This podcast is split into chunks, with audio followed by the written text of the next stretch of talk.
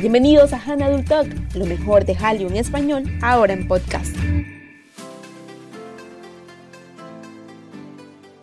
Bienvenidos a otro episodio de Han Adult Talk en podcast. Hoy les acompaña María Bo y en esta ocasión les compartiré mi opinión acerca de cómo el pop coreano es originario de una raza extranjera la cual es rechazada.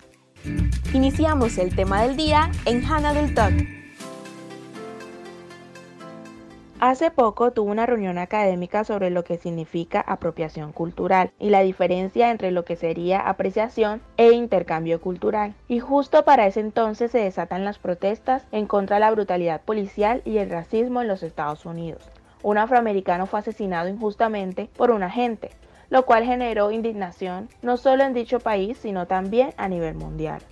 Se podrían preguntar qué tiene que ver este lamentable acontecimiento con mis opas bueno, mucho. En una cultura como el K-Pop en la que básicamente todo el género y lo que lo conforma tiene raíces negras, desde los bailes, los estilos de música y las vestimentas, ¿cómo no tendrían que ver?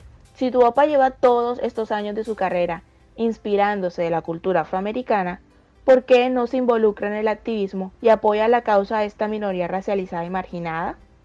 Vamos a ahorrarnos la respuesta. Simplemente no les interesan aman la cultura negra, pero rechazan a su gente.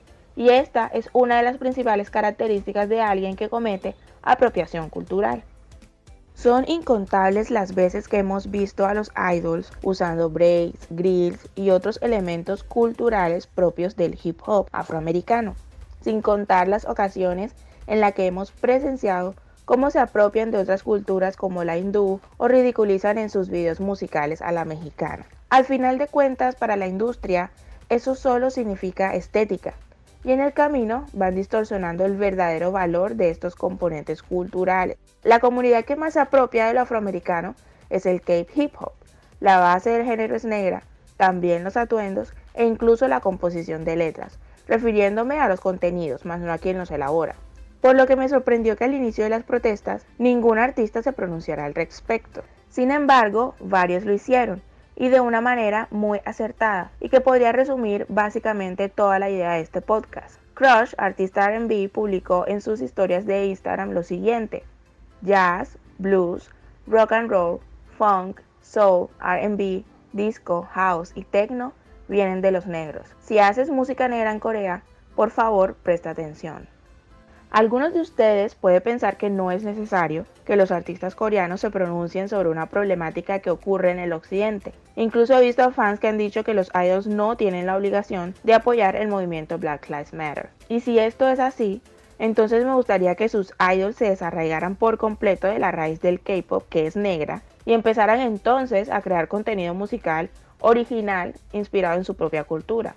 La falta de empatía y educación que veo en los idols se ve perfectamente reflejada en los fans que eligen ser primeros seguidores que personas.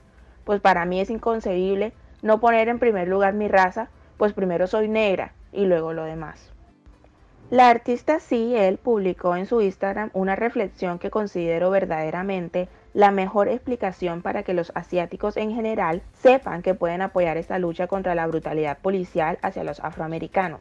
En esta, la artista básicamente dice cómo desde joven sus mayores inspiraciones fueron artistas femeninas negras como TLC, Destiny Child y Whitney Houston, y como la industria del K-pop, desde directores, productores, coreógrafos y estilistas, han sido inspirados por la cultura negra. Por eso invita a los K-popers, a sus amigos asiáticos y no americanos, a que apoyen la causa y no ignoren la situación. Para Crush y CL está clarísimo que como artistas que han utilizado por mucho tiempo la cultura afroamericana para producir su arte, es deber en estos momentos alzar la voz y hacer saber al mundo que tienen que apoyar el movimiento Black Lives Matter. Otros artistas que se involucraron por la causa y que a la vez donaron son Tiffany Young, Jay Park, Eric Nam, Mark Twain, Vinci y Jay de Dexys. No se trata de quién más sufre, Sabemos que cada país tiene sus circunstancias. En el mío existe el mismo racismo que marginaliza y divide a su gente por la clase y el cual es el origen de muchas dificultades que afrontamos día a día. Se trata de identificarnos en el otro y de sentir el sufrimiento ajeno como propio. Una vez hagamos eso, comprenderemos que la lucha contra el racismo es una lucha de todos, independientemente de donde provengamos. Esto ha sido todo por hoy. No olviden que pueden leer otros artículos como este en hanadultalk.com. Llegó el momento de ponerse al día con las últimas noticias de la ola coreana. Esta es la sesión de Asian News.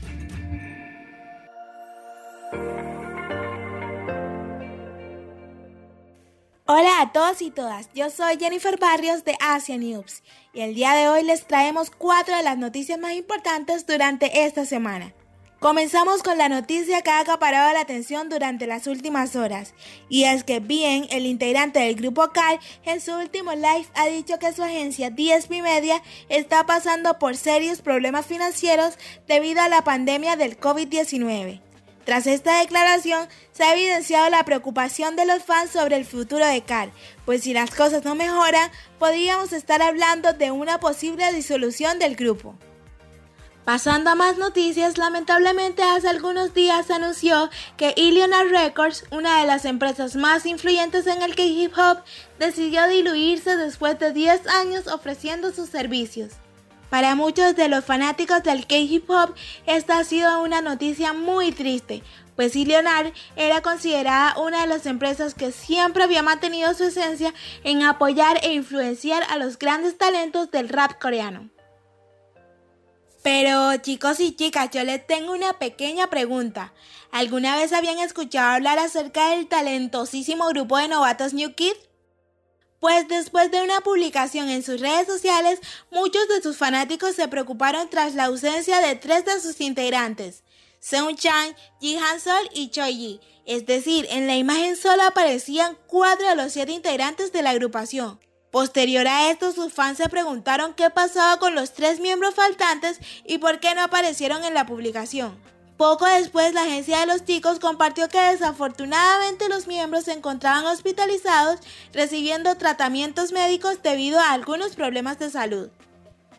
Y para finalizar con esta sesión de noticias, les traemos algo muy especial, y es que el grupo de chicos Ino ya ha revelado que estará de regreso con su segundo álbum especial llamado Way.